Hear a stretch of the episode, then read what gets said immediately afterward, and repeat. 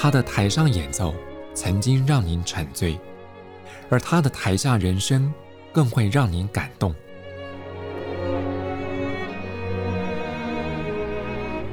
国家交响乐团爱乐实验室 Podcast 名家登场，有生命的音符只为您演出。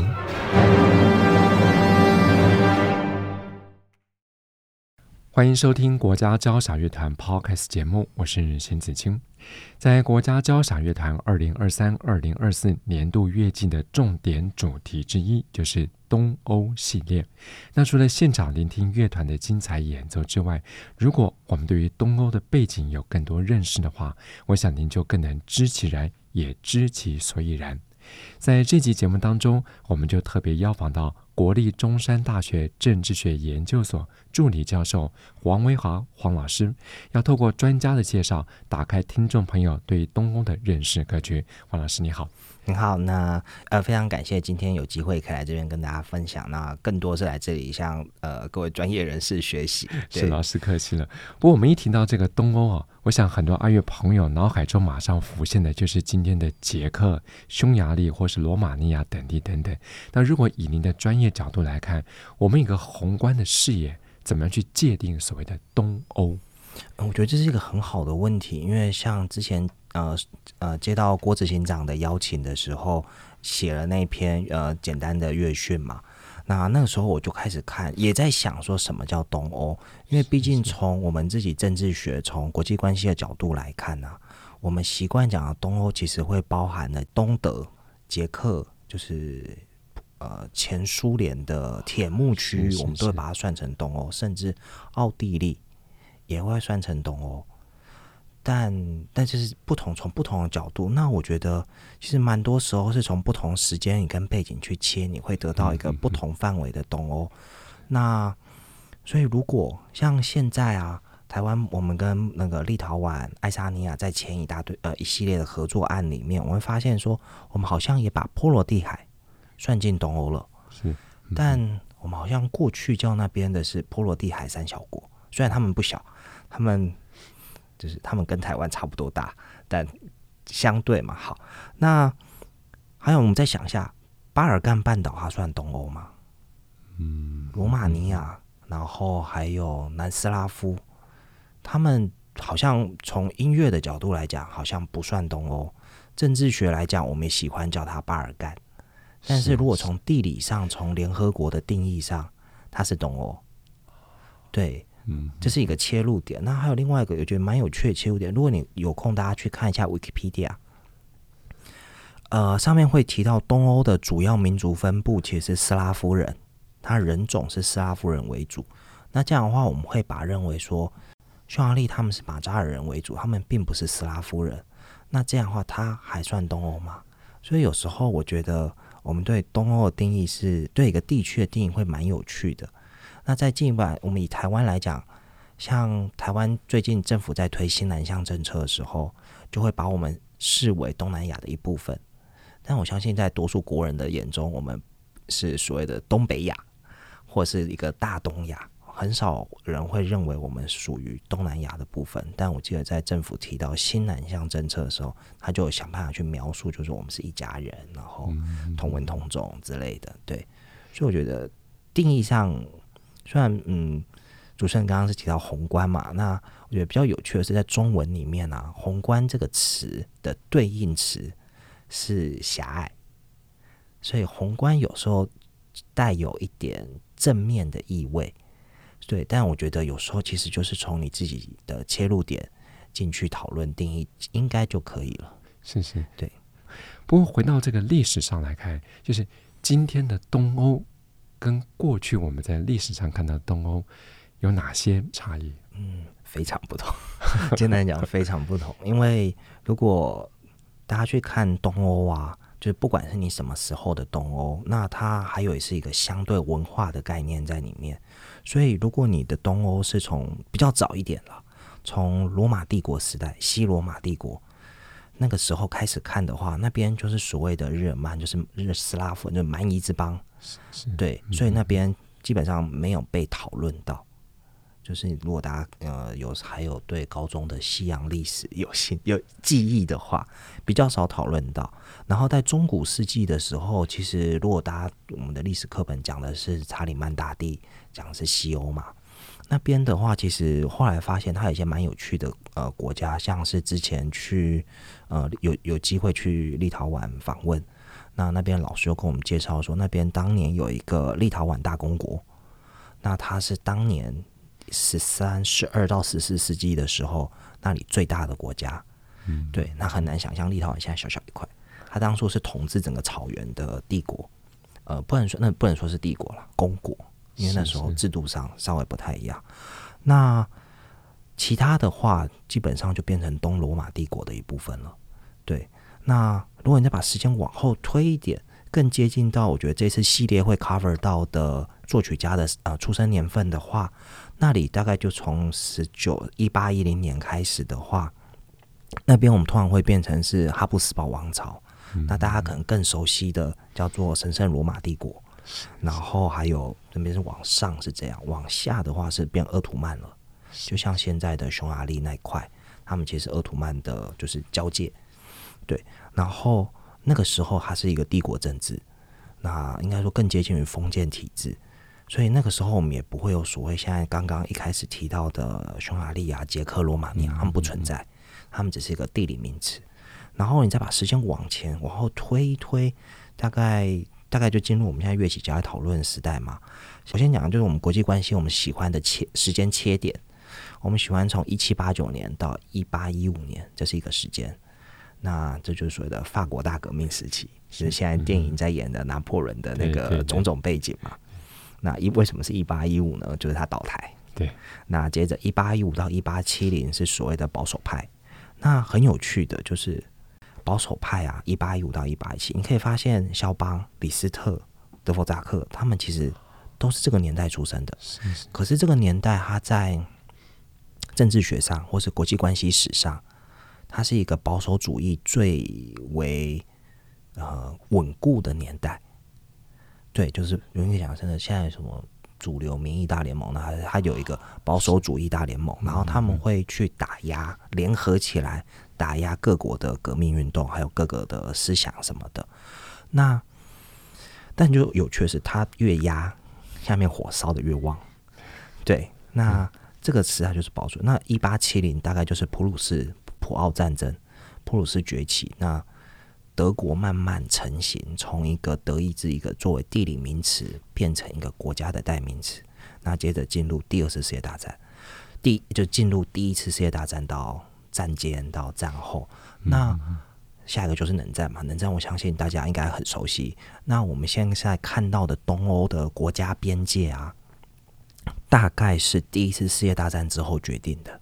那但是他们现在我们习惯对东欧的理解，不管是在呃，我刚刚讲的比较遥远一点的白俄罗斯、俄罗斯、波罗的海这些国家，他们大概都是在第一次世界大战之后，各个帝国主义整个崩溃了，然后倒掉之后，民族主义兴起产生的。所以，它跟我们当年看到的这些，就是这这次这次系列有 cover 到这几个作曲家他们的出身背景，其实差异蛮大的。嗯，对，所以。相对于过去来说，跟呃，相对过去来说，现在的东欧其实不论是从种族文化，其实都差很多。因为或者是我们说捷克，像我想我记得这一次蛮多呃作曲家，他们都是捷克出身的嘛。是，是。但是如果捷克你在看捷克，我想一下，大家应该有听过波西米亚，其实差不多地方。那那过去那边我们不会叫它捷克，捷克是后来才出现的名字。对，所以有时候我们对于，就是如果你把它回到作曲家的出身，你会发现好像不太一样。嗯嗯嗯，对。可是，在过去，好像我们在看一些跟作曲家有关的生平故事背景，从他的语言、他的文化、他所接受的宗教，好像有个名词你叫做泛斯拉夫民族。对。那那个也，这个也是蛮好玩的，就是为什么叫做泛斯拉夫民族？就是因为其实你很难真的去定义什么叫做。斯拉夫，或是因为你看南斯拉夫、东斯拉夫、还有西斯拉夫哦，好像很少人叫他西斯拉夫啦。对，所以其实因为为什么叫泛斯拉夫？后面呢、这个扯远一点就会扯到所谓的国族主义，因为他们要去有时候这些泛斯拉夫或者特定的种族，它是具有某种政治目的，要去行塑说我们是一家人，所以我们应该站在一起。对，所以这我觉得这很有趣，就是有时候。种族这个东西，它到底是自然而然产生的，还是后面有政治实力或是政治目的去把它做出来的？是，对。不过，所以不论是音乐或是其他的创作领域里面，所以刚刚像伟豪老师提到很多跟民族性有关的这些 key points，他们对于这个创作来讲，是不是具有一定的关键性？我觉得可能没有到一定，或者是至少以我自己的呃专业领域来讲，我没办法给一个很肯定的答案。但是我们从文化论的角度来讲，它应该多多少少是有影响，只是具体影响到多少就不是很确定。因为如果像德弗扎克的作曲，其实就是受当他把当地的元素融入。的成分很高，是对，是但是反过来看，柴可夫斯基他反而就是把呃呃巴黎西欧的元素融入到俄国的曲风里，所以当然有，但是那个方向性，我觉得以我们学者最喜欢讲的，我们还需要进一步的研究跟更多的证据。那这个可能就是要交给呃音乐系或是各位对乐史乐理比较熟的。人来进行就是几个对照研究，但我觉得他如果从学术角度是一个很有趣的题目。嗯嗯嗯嗯，在国家交响乐团二零二三二零二四年度乐季手册当中，有一篇专文，就是由黄伟豪老师特别撰写的。这里面有特别提到，这个政治是借由音乐说话，那音乐是承载了政治上的声音。读到这段话，我觉得非常耐人寻味。所以换个角度来看。这是否也反映了东欧音乐史上的创作跟当时的政治社会是息息相关？我觉得应该多多少少是息息相关的，只是从另外的角度来想，因为我们在看，在提东欧或是提这段音乐的时候啊，我们喜欢把习惯叫它浪漫主义嘛，或是就是什么古典、浪漫、近代这样一个历史的，就是乐史的的流程，但。其实就跟我们一开始提到，就是我们对西方西呃西洋历史，其实我们有一个特定的关注点，然后我们倾向于忽略掉部分地方。所以在这个状况，它也有类似，就是虽然说是浪漫主义，然后以东欧为主，但其实同时还是有以巴黎那个英国为主的一些作曲家，所以像是白辽士。然后史特劳斯，毕竟他德国，他不被算在传统上的东欧，就是乐史上认为的东欧。然后他们其实就是比较偏向西欧派。然后回到刚刚那个问题上来讲，就是如果大家对于就文章中有提到，呃，应该是德拉诺的日常生活中的音乐，他们就在探讨说，从音乐要怎么去。跟我们要怎么从音乐去跟我理解我们现在日常生活中的行为，也就是所谓的社会学的文化论。对，那音乐它其实，呃，我们如果以台湾历史来讲，可能会更习惯，就是早年可能台语歌还隐含着某种反体制的意味在里面，是，是或是呃民歌时期，为什么那时候唱民歌？民歌那民歌有时候他们不去谈政治。因为不能谈，嗯，对，所以他就是会有某种程度上是回应到他对于呃我们政治的想象。那如果我觉得呃各位听众对于文化、音乐还有所谓的社会学，就它跟我们日常生活怎么去影响我们的言谈或是我们的认知，就是讲讲价值观，可以看一下政大应该是黄俊明老师，他对这方面有就是。音乐跟传播的相关研究，那老师有写一些科普的东西啦，所以不会有那么生硬。对，那像那如果我们回到政治学，就是比较偏向我自己的专业来讲的话，我们通常都把这个概概括成所谓的政治社会学，就是说意识形态、文化，它怎么去影响我们的行为？那这个行为不会只有投票，不，刚刚提到包含价值观之类等等。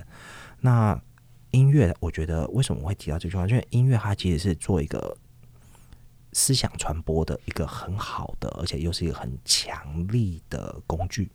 是对，因为一方一来可能可以逃避 直接的言论审查，但是二来是它可以更。嗯，快速的传播，它比比起我在这边讲这个可能有一点深奥，还是一些专有名词的东西。音乐可能大家，如果你习惯了，它可能会触发一些深层的情绪或是共鸣。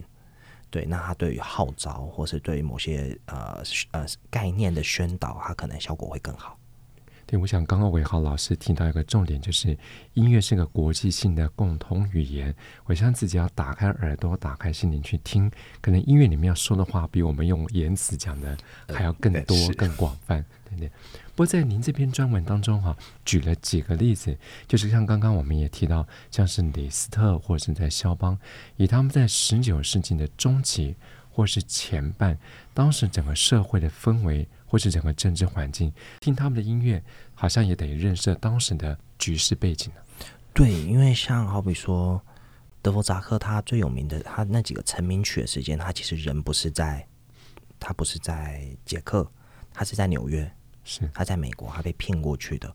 那那时候他就会有某些的回应到捷克当时的一些政治环境。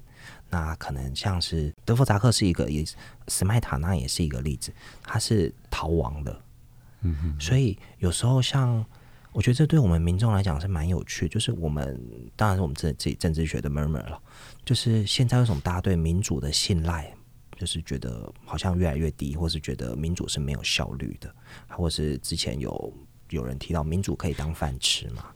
但是其实为什么我们会没有这种感觉？是因为我们缺乏了当年民主。或是整个过程建立的那个实际上的体验，但斯麦塔纳他的那个作曲就是他在出流亡的时候写的。那那个时候，如果你可以间接去体验他的心境，那你可能就知道一个国家在一个专制、在一个威权、在一个被迫害的状况下。一个出奔者他会有怎么样的想法？那这也会回到就是民族民族建立的那些想法，因为有些东西以我们的人生八九十年的话，很多事情你接触不到。那你看看那些文字，看看历史课本，嗯，也没什么感觉。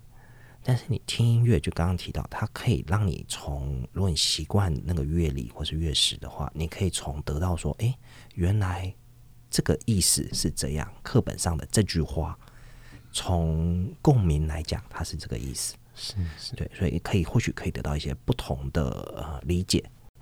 我刚刚伟豪老师也特别有提到一点，就是在十九世纪之后，整个东欧地区的发展，不论我们从所谓的国家或是政治或是社会等等角度切入，有所谓分这个本土派跟西欧派。那这个对于音乐的影响创作，比如说比较偏西欧派的柴可夫斯基，或者说比较固守本土的，像是史麦塔纳，还有德弗扎克等等。不过除了这些例子之外，其实当时有很多的作曲家，包括来自波兰的肖邦，或是来自匈牙利的李斯特等等，在他们的音乐当中，是不是也都有这些政治或是社会因素的参入？呃，对，我觉得当然都是有。但是有觉得，呃，就从某某个角度来讲，我们虽然是可能从乐理上习惯上会把他们去分派别，但是那个应该是就是学术或是研究上的目的嘛。但是有时候觉得，大家如果真的在听这些音乐啊，也不用这么严肃的，这么严肃说啊，这个是谁？然后他讲的乐理是什么？大家可以从一个不同的角度。像是你今天如果是一个音乐系的学生，你是来研习的，那你可以走这个去理解他们到底真的在讲什么。但是你也可以从一个一般民众的角度啊、自由一点去欣赏，在整个氛围下你可以得到的想象。那如果延续这个的话，可能就是权威人士。专家学者，对，可是从如果从我们自己政治学的角度来讲，很多时候啊，他是看你要怎么去看这件事情。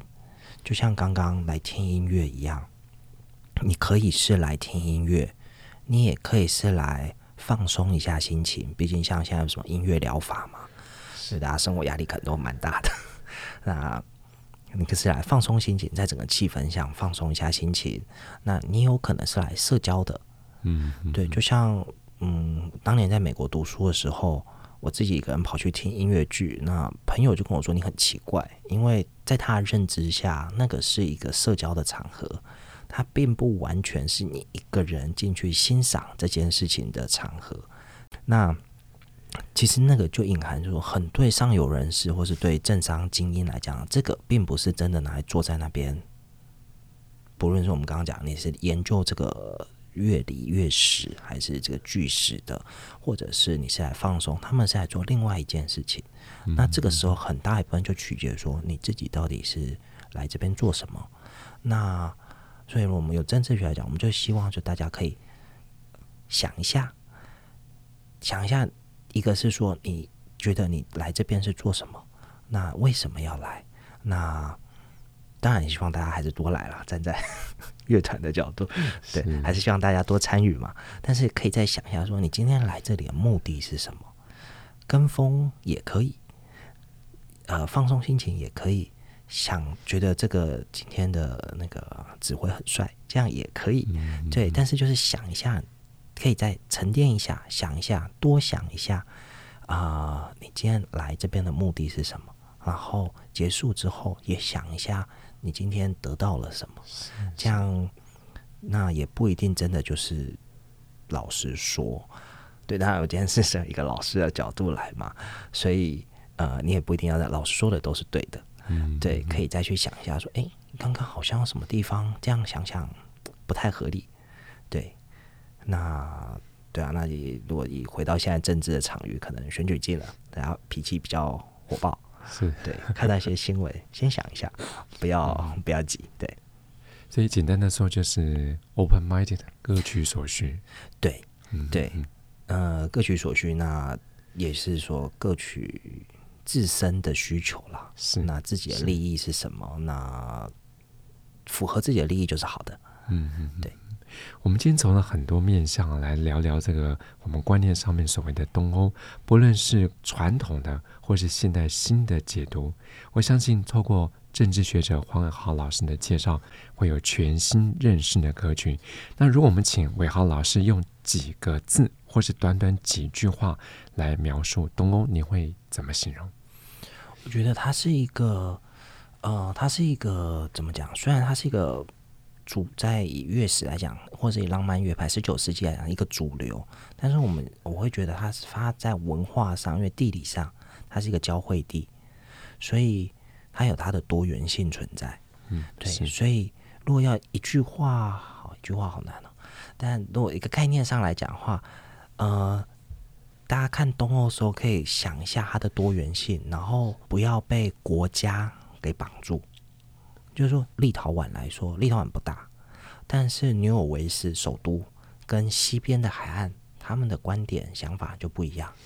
所以有时候不要被你今天去了什么地方，就是长什么样子，听了他们的乐曲，它就只有一个诠释。从比较多元的角度，稍微跳脱一下权威。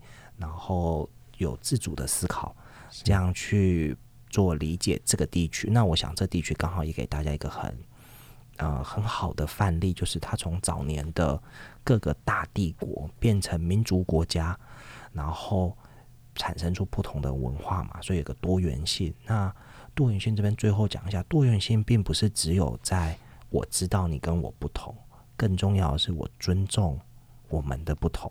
对，好是对，大概就是这个政治学的老生常谈。嗯、对，魏浩老师特别提到这个多元性的存在，我相信有了多元，我们看东西的角度就会更广泛。那有了广泛之后，看的就会更多、更远、更深。在这期节目里，我们邀访到国立中山大学政治学研究所助理教授黄维豪老师，透过他的精辟介绍，我相信听众朋友对于东欧的认识格局也大大的提升了。在我们了解这些多面向背景之后，再回过头来听听国家交响乐团在今年度安排的东欧系列的音乐，我相信朋友就会有更不同也更深刻的感受。我们再次谢谢韦浩老师，谢谢。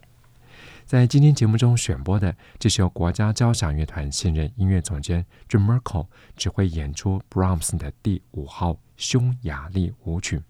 音乐声中，谢谢朋友们的分享，我是沈子清，我们下次节目见。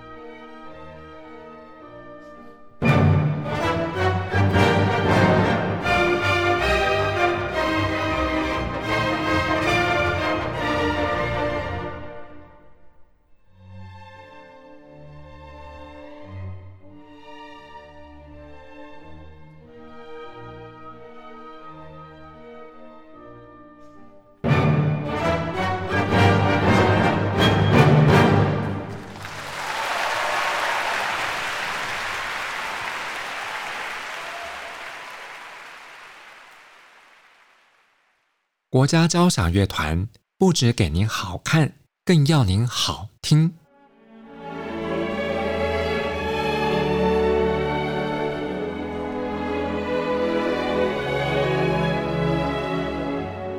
国家交响乐团独家精彩实况，原创 Podcast 节目，舒缓音乐，友善贴心，诚意十足。